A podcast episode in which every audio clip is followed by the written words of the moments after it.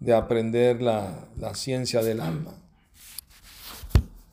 Porque el ser humano, a diferencia del animal, tiene la capacidad de indagar, de preguntar, de buscar la verdad.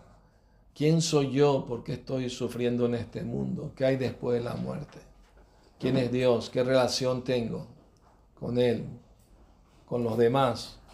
¿Con el mundo? Entonces eso se llama, según el Vedanta Sutra, Atato Brahma Jigyasa. Ahora que eres un ser humano, indagas acerca de la verdad. Busca el conocimiento. El Señor Jesucristo también dijo, hay más verdades por decirle, pero no están preparados para entender. Busquen la verdad y los hará libres. Y la verdad es una sola, ¿no? Una sola porque todos somos almas espirituales eternas, parte del alma suprema. Y por lo tanto, el alma nunca muere, como dice el verso aquí, el Bhagavad Gita. Así como el alma que está en un cuerpo físico pasa de la niñez a la juventud, luego a la vejez, de manera similar al momento de la muerte pasa a otro cuerpo. Así como alguien se cambia de, ropa. De la misma manera, las almas estamos reencarnando, transmigrando de un cuerpo a otro. Los animales también tienen alma y ellos están evolucionando a la vida humana. No la evolución de Darwin, que los cuerpos sufren una metamorfosis, ¿no? Son las almas que están en los animales que van evolucionando y finalmente nacen como humanos, ¿no? Ahora como humanos podemos preguntarnos eh, la razón de la vida, cuál es la meta de la vida, cuál es la razón de existir en sí mismo ha sido la búsqueda del hombre a través de milenios, ¿no? Y aquí el Señor Krishna en el Bhagavad Gita nos revela todos esos misterios acerca del alma. Krishna dice que las almas todos somos partes de Él, que todos somos infinitesimales. Se dice que en el Bhagavad Gita se dice que la dimensión del alma es la diez milésima parte de la punta de un cabello. Si usted agarra un cabello y la punta la divide en 100 y una de esas 100 partes la vuelve a dividir en 100, esa sería la dimensión del alma, infinitesimal. No se le puede ver con un microscopio. Se dice que el alma está en la región del corazón. Si abren el pecho con un microscopio no la van a ver, porque no es una partícula material, es antimaterial es tan diminuta, pero es tan poderosa. Puede estar en el cuerpo de una hormiga, puede estar en el cuerpo de una ballena. Y es la misma alma. Entonces, entender el alma es de lo más importante. Krishna dice en el Bhagavad Gita, algunos escuchan acerca del alma como algo maravilloso. Y otros eh, piensan que es algo maravilloso, pero pocos la entienden. Entonces, eh, esa búsqueda espiritual eh, es, muy importante porque nos lleva a reflexionar sobre la razón de nuestra existencia. Antes de conocer el Bhakti Yoga o conciencia de Krishna, yo escribí un, un poema. Se lo voy a leer aquí de mi librito.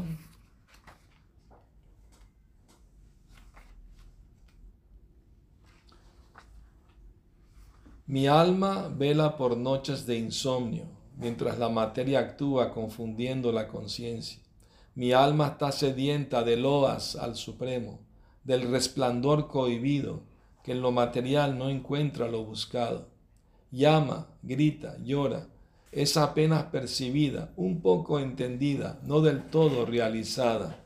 Saca conclusiones que servirán como semillas para futuros frutos. Eso lo escribí cuando estaba en la búsqueda, digamos, ¿no? ¿Mm?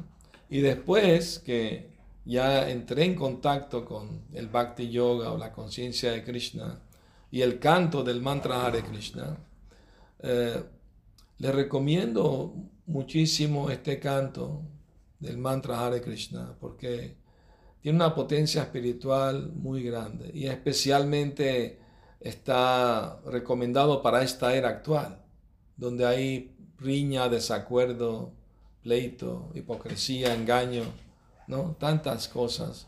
Se recomienda para la, elevación espiritual eh, recitar o cantar este mantra, ¿no? Hare Krishna, Hare Krishna, Krishna Krishna, Hare Hare, Hare Rama, Hare Rama, Rama Rama, Hare Hare.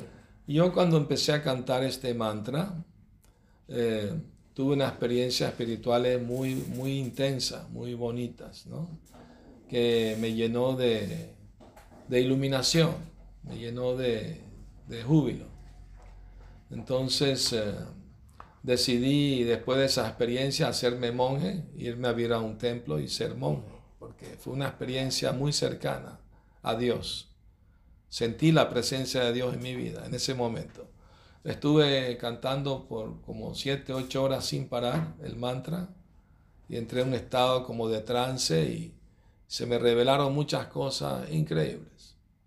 Entonces después, cuando fui a vivir al templo, escribí este otro verso, otro poema. Dice, siempre te busqué, mas nunca te conocí, hasta que el divino maestro te reveló ante mí. Oh Krishna, ¿qué tendrá tu dulce nombre? hasta los grandes sabios lo cantan sin cesar. Oh santo nombre, tú desciendes del mundo espiritual, al entonar entras por los oídos como néctar. Mis ojos se llenan de lágrimas, que al caer por tierra embarran mis pies, al andar quedarán mis huellas para los que vienen detrás. Entonces, bueno, eh, yo practiqué Hatha Yoga, Astanga Yoga, antes de conocer el Bhakti Yoga. Y, necesitaba como más profundidad en la práctica espiritual, ¿no? Entonces, eh, mi profesor de me dijo, si quieres estar más cerca de Dios, te recomiendo el Bhakti Yoga. Pues el yoga devocional, de Bhakti significa el amor, el servicio, la devoción. Todo, ser vivo, por naturaleza, eh, tiene la tendencia natural de amar y servir. Vemos a veces un hombre se queda solo, los hijos se casan, se van, queda con su perrito, lo lleva a pasear al parque, le hace compañía. Entonces, tiene que servir a algo, sirve al perrito, lo lleva. Y a veces vemos que, no sé aquí en Chile, pero en otros países tiene multa si no le recoge las heces del perro. 200 dólares tiene que pagar. Está sirviendo al perro. Pero no puede dejar de ser lo que es, ¿no? Sirviente. Originalmente, claro, somos sirvientes de Dios. Pero al, olvidarnos de Dios, estamos sirviendo a tantas cosas en este mundo. Si alguien dice, bueno, yo no sirvo a nadie, yo soy está sirviendo sus sentidos, los caprichos de su mente, ¿verdad? Pero todo el mundo es por naturaleza. Entonces la naturaleza del alma, eh, así como no le puedes quitar al fuego su luz y calor, porque es, la naturaleza intrínseca del fuego. O no le puedes quitar al agua su estado líquido. Claro, puedes poner una, una nevera y se hace hielo, pero necesitas electricidad, necesitas una máquina. O sea, no es la condición natural del agua, la condición es líquida. De la misma manera, nuestra naturaleza natural, eterna, es la de amar y servir. Y al olvidarnos de Dios, de Krishna, estamos sirviendo a tantas cosas, la política, el deporte, la sociedad, el dinero, ¿no? el sexo, las drogas, el alcohol, tantas cosas. Pero cuando uno despierta a la vida espiritual, se da cuenta que todas esas cosas son superfluas y que realmente lo que necesita es estar más cercano a la divinidad, al ser supremo. Entonces, cuando experimenta esa dicha de la cercanía con Dios, se llena de satisfacción. ¿Cómo uno sabe que un proceso espiritual es genuino, es verdadero. Una vez le preguntaron eso a mi maestro, yo lo conocí en persona cuando visitó Venezuela. En 1975 fui iniciado por él personalmente y yo escuché todas sus enseñanzas y aprendí todo de él. Y él le preguntaron, maestro, hay tantas religiones que dicen tener la luz. ¿Cómo sabemos cuál tiene la luz verdadera? Mi maestro contestó, si tú entras a una habitación y la luz está encendida, no vas a preguntar dónde está la luz. Ya la estás viendo. Si tienes hambre y te sientas a comer, y cuando termina de comer, no necesitas que alguien venga y le diga, señora, le va a dar un, un certificado de que no tiene hambre. ¿Por qué no lo necesita? Porque nadie mejor que usted sabe que está satisfecha. Comió, ¿no? ¿Y qué sucede cuando alguien come? Cuando tiene hambre. Con cada bocado su hambre disminuye y su satisfacción aumenta. De la misma manera, con una práctica espiritual verdadera, genuina, sucede lo mismo. Que nuestra satisfacción espiritual aumenta y nuestra hambre por los, los, disfrutes materiales va disminuyendo poco a poco. No es algo artificial que se le impone a la mente, no, es, es una ciencia espiritual. O sea, somos almas condicionadas, estamos condicionados al cuerpo y la mente que tenemos. ¿ah? La mente es caprichosa, veleidosa, terca, obstinada, escurridiza. Eso le dice Arjuna en el Bhagavad Gita y controlarla es más difícil que parar un huracán. Y Krishna le dijo, Arjuna, sí es verdad, pero con la práctica constante y el desapego puedes controlar la mente. ¿Mm? Y prácticas espirituales puede haber karma yoga, jnana yoga, astanga yoga y bhakti yoga. Es como una, es como una escalera con varios peldaños. El último peldaño es el bhakti yoga porque es el yoga del amor divino. O sea, realmente lo que nos puede de verdad unir a Dios es el amor. O sea, porque si no hay amor, ¿de qué sirve tanto conocimiento si no culmina en el amor a Dios, en el amor a la divinidad? Y amor significa servicio, ¿no? Significa querer complacer a la persona amada. Y quiere decir que hay tres cosas el servicio, la persona que sirve y el, y el ser que, supremo que está siendo servido. Entonces, no hay cuestión de, impersonalismo en, el Bhakti Yoga. En el Bhakti Yoga se enfatiza el aspecto personal de Dios. O sea, Dios tiene un aspecto impersonal y tiene otro aspecto personal. La energía de Dios está en todas partes. Todo es uno, todo es una energía divina, todo es energía de Dios. Dios se le entiende en tres aspectos de acuerdo a los Vedas. ¿Ah? Brahmeti, Paramatmeti, Bhagavan iti Shabdyate. Es como si tú estudias los rayos del sol a través de la ventana, cuando entran los rayos por la habitación, las moléculas del sol ¿Saben? ¿Han visto las moléculas del Sol? Una pequeña molécula muy pequeña que flota. Bueno, los Vedas dicen que una molécula de esas son seis átomos pegados juntos. Imagínate cuán pequeña. Si no tuviera los rayos del sol no la podríamos ver. Y si sales fuera de la habitación, vas a ver la luz en todas partes. Pero también la vas a sentir en tu cabeza. Localizada. ¿No? Y si quieres saber de dónde viene toda esa energía, levanta la vista y ve el planeta solar. Asimismo, Dios tiene varios aspectos. Un aspecto es su energía que está en todas partes. Su aspecto localizado, que se llama Paramatma. Nosotros somos Atma. Atma quiere decir alma en, sánscrito. Y Paramatma la superalma. El Bhagavad dice que es como en el, árbol del cuerpo hay dos pájaros.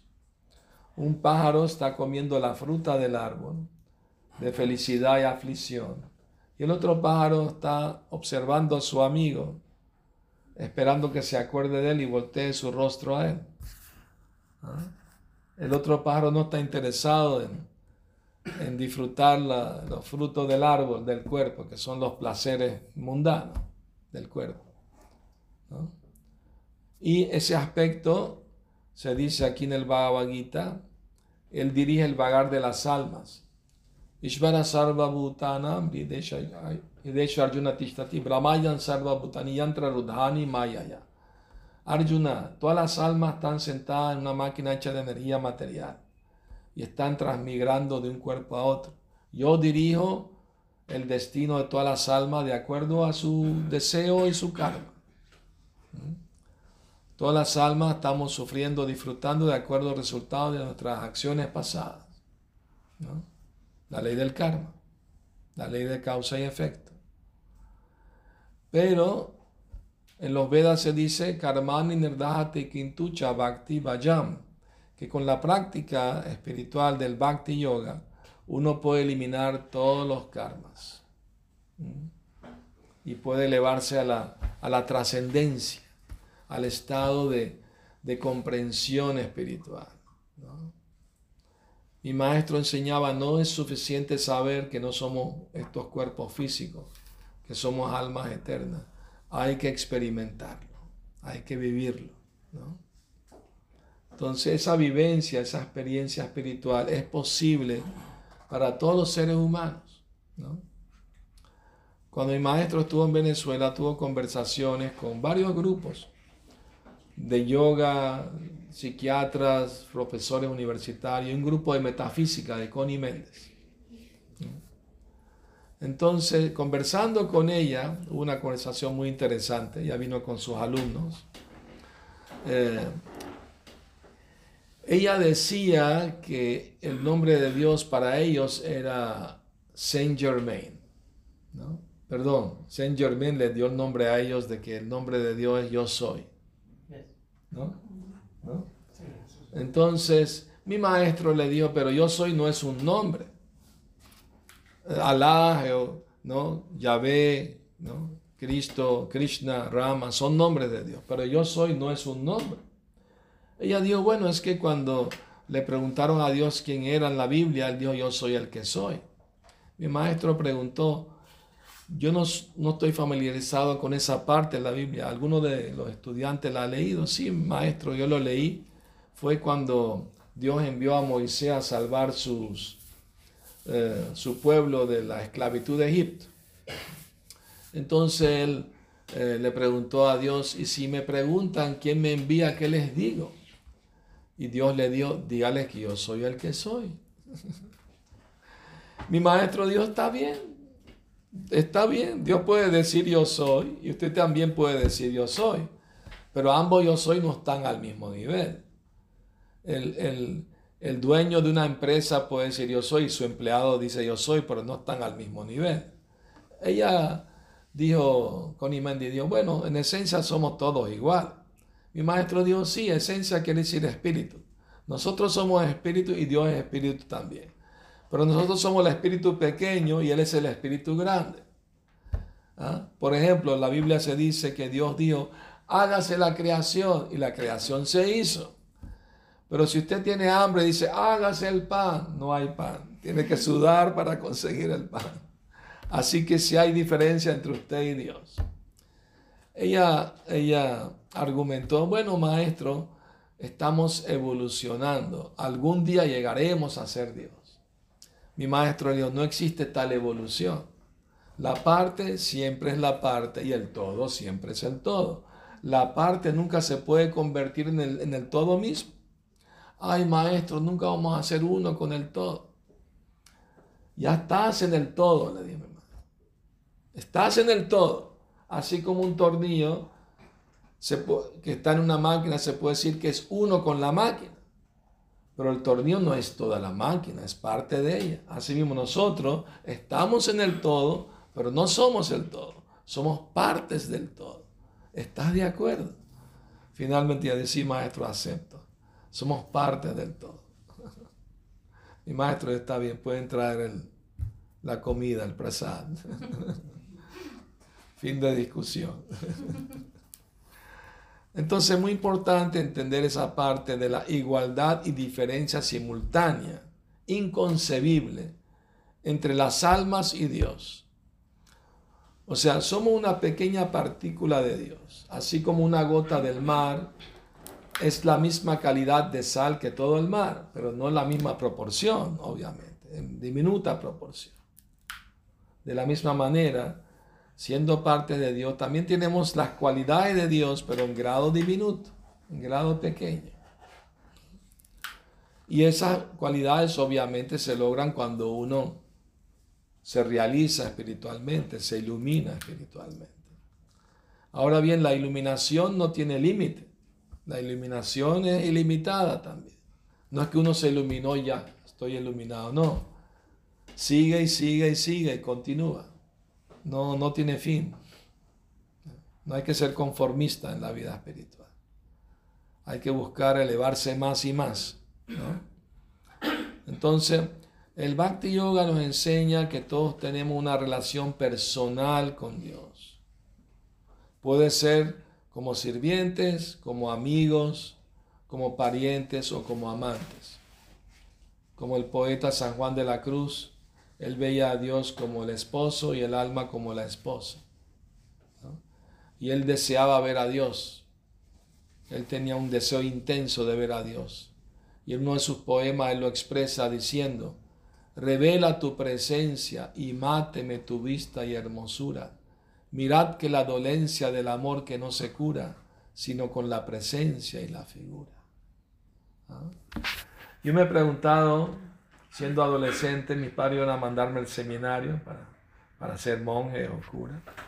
Recuerdo preguntarle a un sacerdote, eh, la Biblia dice que estamos hechos a forma y semejanza de Dios. ¿Me puede decir qué forma tiene Dios? Ah, es un misterio, nadie ha visto a Dios. No quedé satisfecho con la respuesta, porque quería saber, tenía curiosidad, saber qué forma tiene Dios obviamente tiene una forma semejante a la humana, pero nosotros estamos hechos a semejanza de Él, no Él de nosotros, porque Él nos creó a nosotros, Él estaba antes que nosotros. ¿Me explico? No es que una imaginación del hombre que piensa que, que Dios es una persona, con personalidad, con forma, con atributos, con actividades incluso eso habla el Bhakti Yoga, de, de como almas despertar nuestra relación de amor eterno con Dios. Y ese amor va en aumento y el éxtasis va en aumento. O sea, todo ser humano tiene el derecho a la felicidad espiritual eterna, porque somos parte de, del Ser Supremo que es Atato Brahma Jigyasa, y también se dice en el Vedanta Sutra que él, es, eh, eh, que él está lleno de júbilo, de gozo. Ananda Mayo Vyasat. Él es la fuente de toda felicidad, todo placer espiritual. Entonces ese placer va en aumento. Pero solamente se puede conectar uno con la divinidad si hay amor y servicio. Esa es la conexión.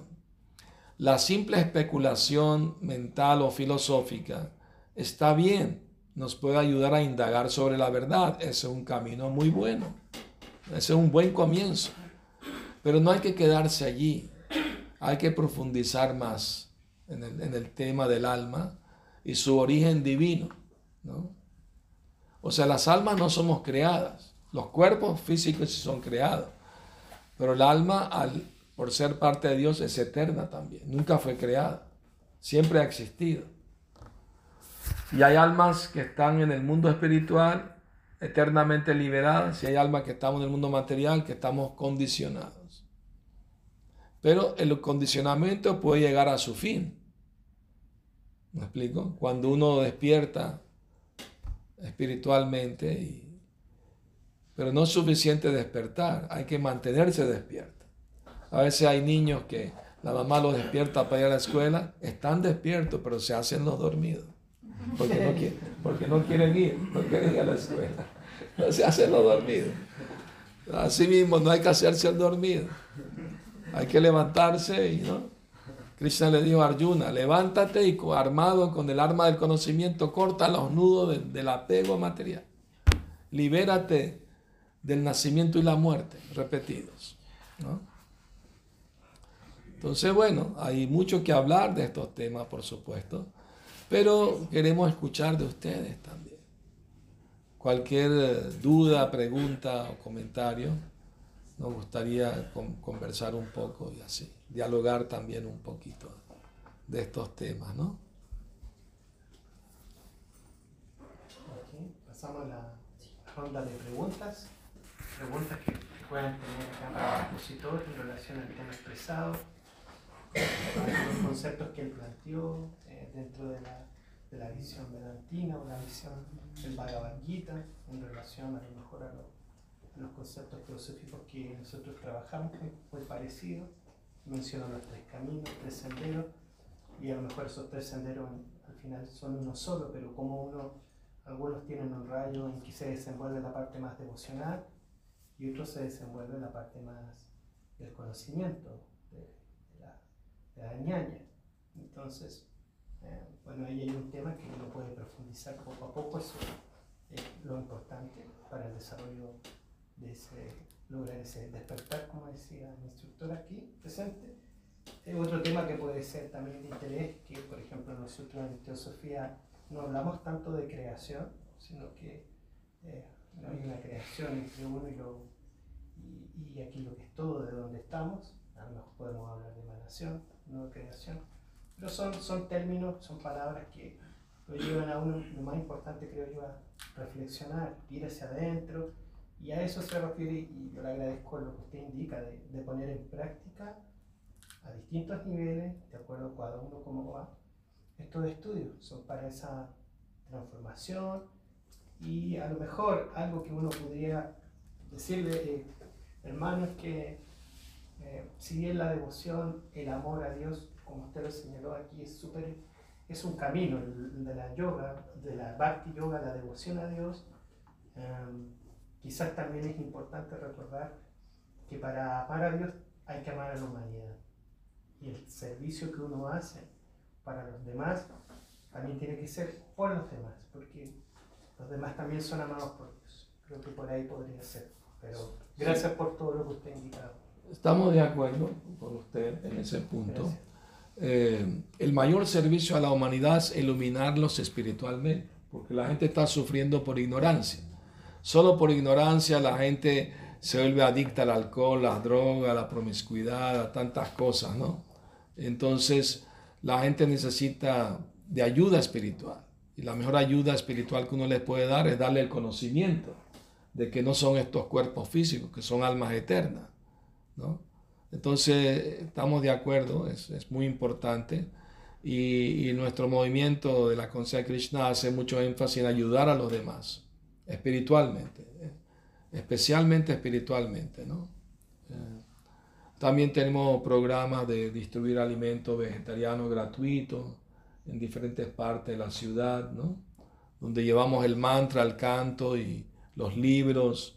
Eh, de hecho, trajimos algunos libros para mostrárselos. Estos libros los pueden adquirir si lo desean, ¿no? Un precio módico. Trajeron varios libros. Sí, sí, ahí sobre la reencarnación, ¿no? sobre el karma, sobre la salud, Ayurveda también. Hay varios libros que hemos traído para mostrárselo y si les interesa pueden adquirirlos. Sí, estamos de acuerdo. No puedes amar a Dios y no amar a los demás, porque todos los demás son parte de Dios. Esa es una de las razones por las que somos vegetarianos porque no queremos ayudar a que sufran los animales en los mataderos. Nos parece muy cruel eso, ¿no? Falta de bondad en el corazón del ser humano, de colaborar con el sufrimiento de los pobres animales. O sea, la compasión, el amor no solo para los humanos, debe ser para los animales también.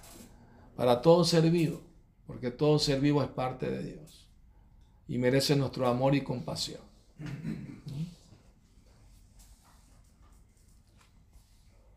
Hay preguntas. Eh, creo Eh, que No deben haber algunas preguntas, algunas dudas. No creo, están un poco tímidos, creo yo. Sí, sí. Es sobre la paz en el mundo. Sí. ¿Cómo, digamos, cuál, cuál podrían ser dinámicas, o sea, individuales, pero también de países, digamos, para parar esto de las guerras? Sí, ahorita hay guerra en Palestina, hay Eh, guerra en, claro. en Ucrania, hay tantas guerras en todos lados. Entonces, eso de alguna forma también va afectando, digamos, todas las dinámicas. Bueno, en realidad mi maestro dijo, mientras el ser humano no permita a los pobres animales vivir en paz, no va a poder vivir en paz la sociedad humana. Porque es la ley del karma, es la ley del karma. Eres violento con los animales, vas a ser violento con los humanos también. Yo leí un, un- no sé si han escuchado hablar de este libro, El pergamino del mar muerto. De Qumran. Sí. ¿Ah? De Qumran, Sí, el- el- los pergaminos del Mar Muerto que encontraron en, en, Israel hace dos mil años. Acá llevamos los papiros del Mar Muerto. Los papiros del Mar Muerto, sí, Sí. correcto, sí. Allí Jesucristo está hablándole a la gente y él les dice, Moisés le dio a, la gente, recibió de Dios los diez mandamientos. Y el quinto mandamiento dice, no matarás. Pero viendo el corazón tan duro de los hebreos, él les permitió sacrificar animales para que no se maten entre ellos, pensando que así canaliza la violencia de ellos. Pero al matar animales, matar, sacrificarlos, empezaron a matarse entre ellos también. Jesucristo explicando esto. Pero en cuanto a mí se refiere, dijo Jesús, yo le digo que no maten ni humanos ni animales tampoco. El que come alimentos de violencia y sangre, su propio cuerpo será su propio sacrófago. Y el que come alimentos vivos tendrá más vida. Y todo el que mata un animal tiene que pagar por ello. O sea, Jesucristo no estaba de acuerdo con, con la matanza de animales. Ahí claramente lo dice. Entonces, eh, uno debe tratar de uno mismo tener paz para poder transmitir paz a los demás. Uno no puede dar lo que uno no tiene. Y la paz interior viene cuando uno sigue las leyes de Dios, sigue las leyes de la naturaleza, no contradice las leyes divinas. ¿no? ¿Me explico? Entonces, en el movimiento Hare Krishna nosotros seguimos los iniciados, por lo menos seguimos cuatro principios, que es no vida sexual ilícita, no comer carne, no juego de apuesta, de azar, y no tomar estimulantes ni embriagantes. Eso es para llevar una vida más sencilla y con pensamiento elevado. ¿no? Mi maestro criticaba a los filósofos de butaca, que conversaban de filosofía con un cigarrillo y una copa en la mano. Él dijo, la, la, espiritualidad, la filosofía hay que vivirla, hay que experimentarla. No basta simplemente teorizar sobre ella. Hay que profundizarla y vivirla y practicarla. Sí, hay Jnana Yoga, el, camino del conocimiento. También se puede llegar a la verdad, sin duda alguna. Todo el Bhagavad Gita habla del conocimiento, de la divinidad, de la trascendencia. ¿No? Entonces, es un buen camino. ¿no? Y si uno sigue avanzando, progresando, va a terminar en la devoción, porque la devoción es el estado natural del alma, ¿no? Su condición eterna. ¿no? Sí. Sí, diga, diga usted. Una pregunta. Sí. La primera, perdón, se me olvidó el nombre.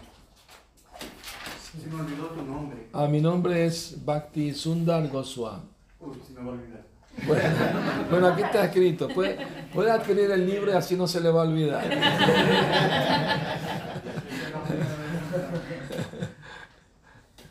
Eh, segunda pregunta. Siempre lo he tenido en mi mente y aprovecho esta oportunidad. Muy bien. En las religiones, en los movimientos Sí, como de ustedes, eh, por ejemplo, la Iglesia Católica hay sacerdotes. sí. Y las mujeres tienen un lugar menor, llegan a ser monjas. No, sí, tienen la misma oportunidad de, de ser ¿Ustedes monjas.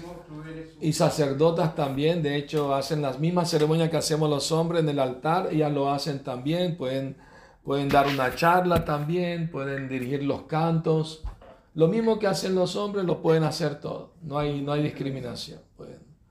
Perfecto. Gracias. Son almas espirituales igual que, igual que, el- que los hombres. Una mujer puede ser más avanzada espiritualmente que un hombre. No depende del cuerpo físico. Depende del amor y la entrega.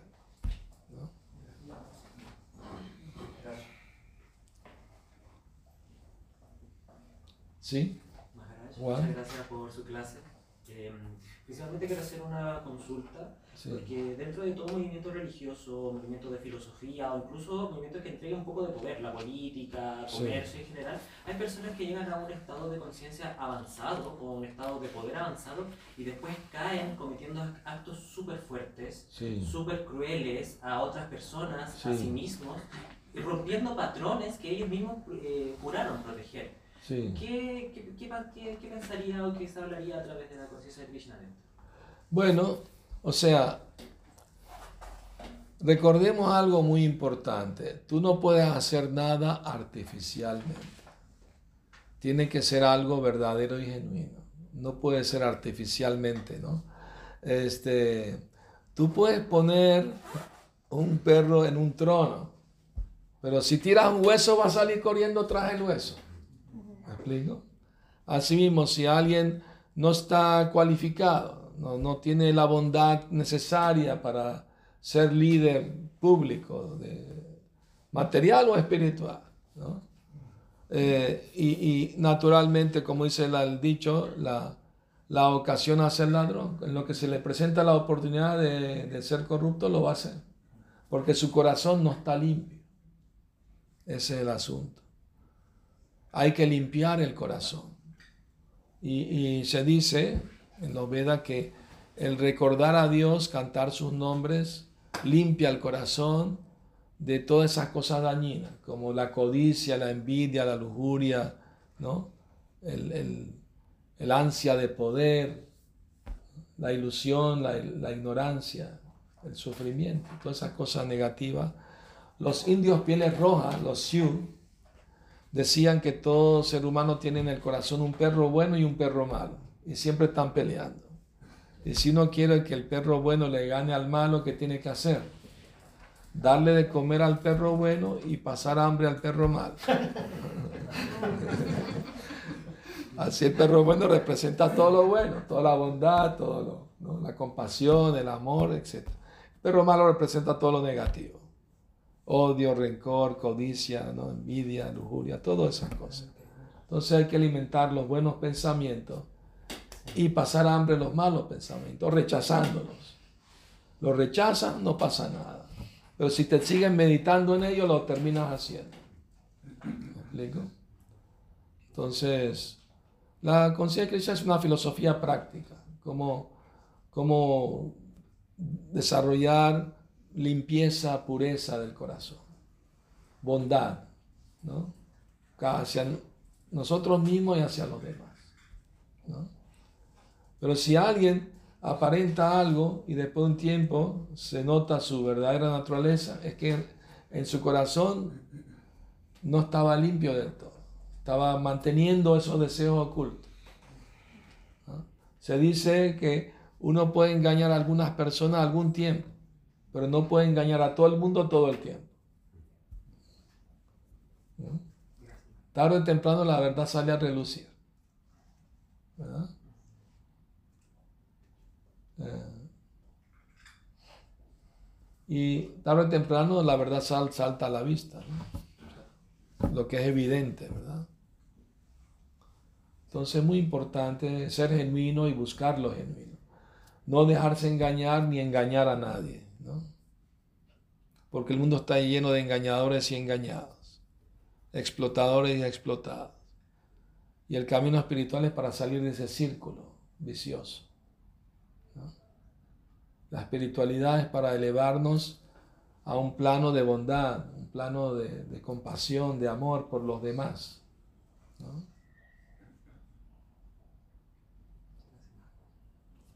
Son Sí. Buenas tardes. Eh, bueno, quería hacer, quiero hacer una acotación. ¿Se, se puede? Acotación Estamos de tiempo. pequeña. No sé si estamos de tiempo. Eh, yo creo que una pregunta más la tuya y con eso Ah. daríamos paso al, al cóctel que han preparado. ¿Hay alguien más que quiera hacer una pregunta? Ella. Es, pre- es pregunta, no oraciones, por favor. Pregunta.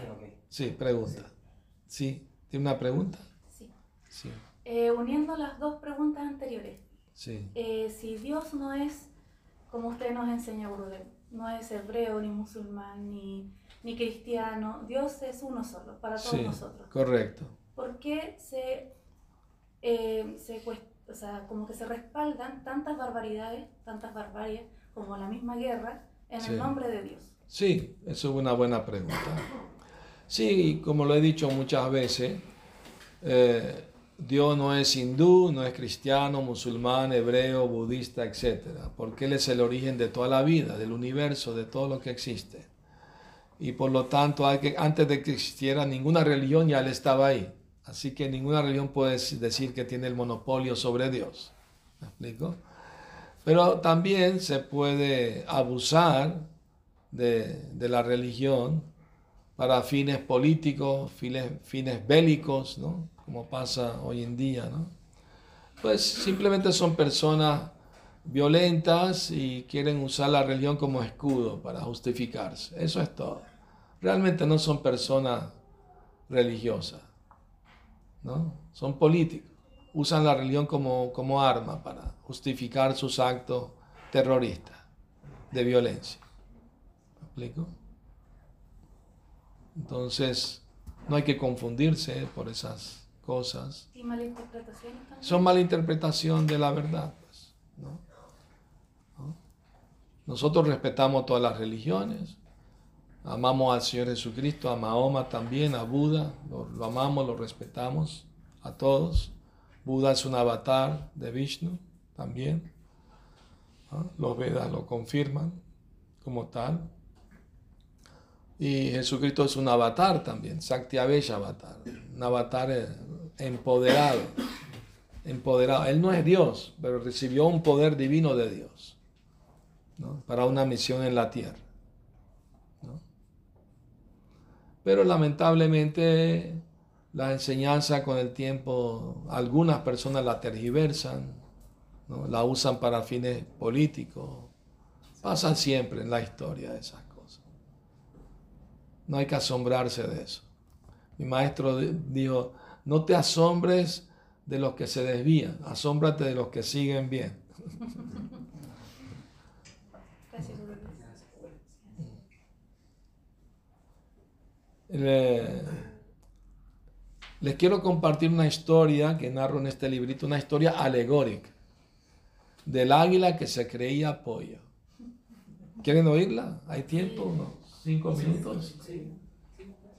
Sí. ¿Cuánto, cuánto minutos? Cinco. Adelante. Si no hay más preguntas, puedo contar la historia. Una, una noche de tormenta, un huevo de águila resbaló por la colina y al amanecer lo encontró una gallina. Y con su ala lo movió, lo puso en su nido. Y a los pocos días nacieron pollitos y un aguilucho. El aguilucho, viéndose rodeado de pollitos, pensó que era uno de ellos. Y él seguía a la gallina detrás, ya le daba de comer, como los demás hijitos. Pero un día el pobre aguilucho miró al cielo y vio un águila volando majestuosamente en el cielo. Y le preguntó a su mamá gallina, ¿qué pájaro es ese que vuela tan alto, tan bonito? Ah, ese es un águila, pero tú eres un pollo. No pienses de otra manera, no se te ocurra. Eres mi hito y eres parte de nuestra comunidad. La enseñanza es, si quieres volar como un águila, no escucha a las gallinas. Eh, traduciéndolo a lo espiritual, si quieres elevarte espiritualmente, no te dejes influenciar por los materialistas, por la gente mundana materialista. Pero el águila que volaba bien alto vio al pobre aguilucho y bajó a ver qué le pasaba y lo llamó. ¿Qué haces tú con esas gallinas? ¿Por qué estás aquí? Bueno, yo soy un pollito, vivo aquí, está en mi casita. No, no. Tú no eres un pollito, tú eres un águila como yo. Pero me aseguraron que era un pollito y que esa es mi familia. No, no, te engañaron, no es verdad. Un águila reconoce a otro águila. Tú naciste para volar. ¿Te gustaría que te enseñe a volar? Oh, sí, lo vi volando tan grande, tan bonito. Enséñame. Muy bien. Despídete de tus amigos. Súbete a mi espalda, te voy a enseñar a volar. Ese es como el maestro genuino, ¿no? que rescata al discípulo de, de la ilusión, de la ignorancia, de creerse ser algo que no es. O sea, el creerse pollo es creer que somos los cuerpos materiales. Pero eres águila quiere decir que eres un alma espiritual. Está hecho para elevarte espiritualmente, no para quedarte aquí. Una vez le preguntaron al maestro, ¿creen los extraterrestres? Él dijo, sí, todos somos extraterrestres. No somos de aquí. ¿Y saben cómo las águilas se preparan a volar? Cuando sale el sol abren sus alas y las calientan bajo el sol. Y cuando las tienen calentitas emprenden el vuelo. Asimismo nosotros nos levantamos temprano en la mañana, hacemos nuestra meditación, ¿no? recitamos el mantra Hare Krishna y así nos preparamos para elevar nuestro, nuestro espíritu hacia Dios. Bueno, muchas gracias. atención. Hare Krishna. Bueno, gracias. Gracias a todos por estar presentes. Gracias a usted por venir y platicarnos la visión que tiene el grupo de Krishna sobre, sobre, sobre todo esto, sobre lo que es la sabiduría. Y gracias por el, el cóctel que hay ahora ahí para compartir. Y todos Un pueden placer. platicar también. Un, un placer, un placer. Gracias. A ustedes, muy Muy amable. bien. Adelante. Muy bien. Gracias.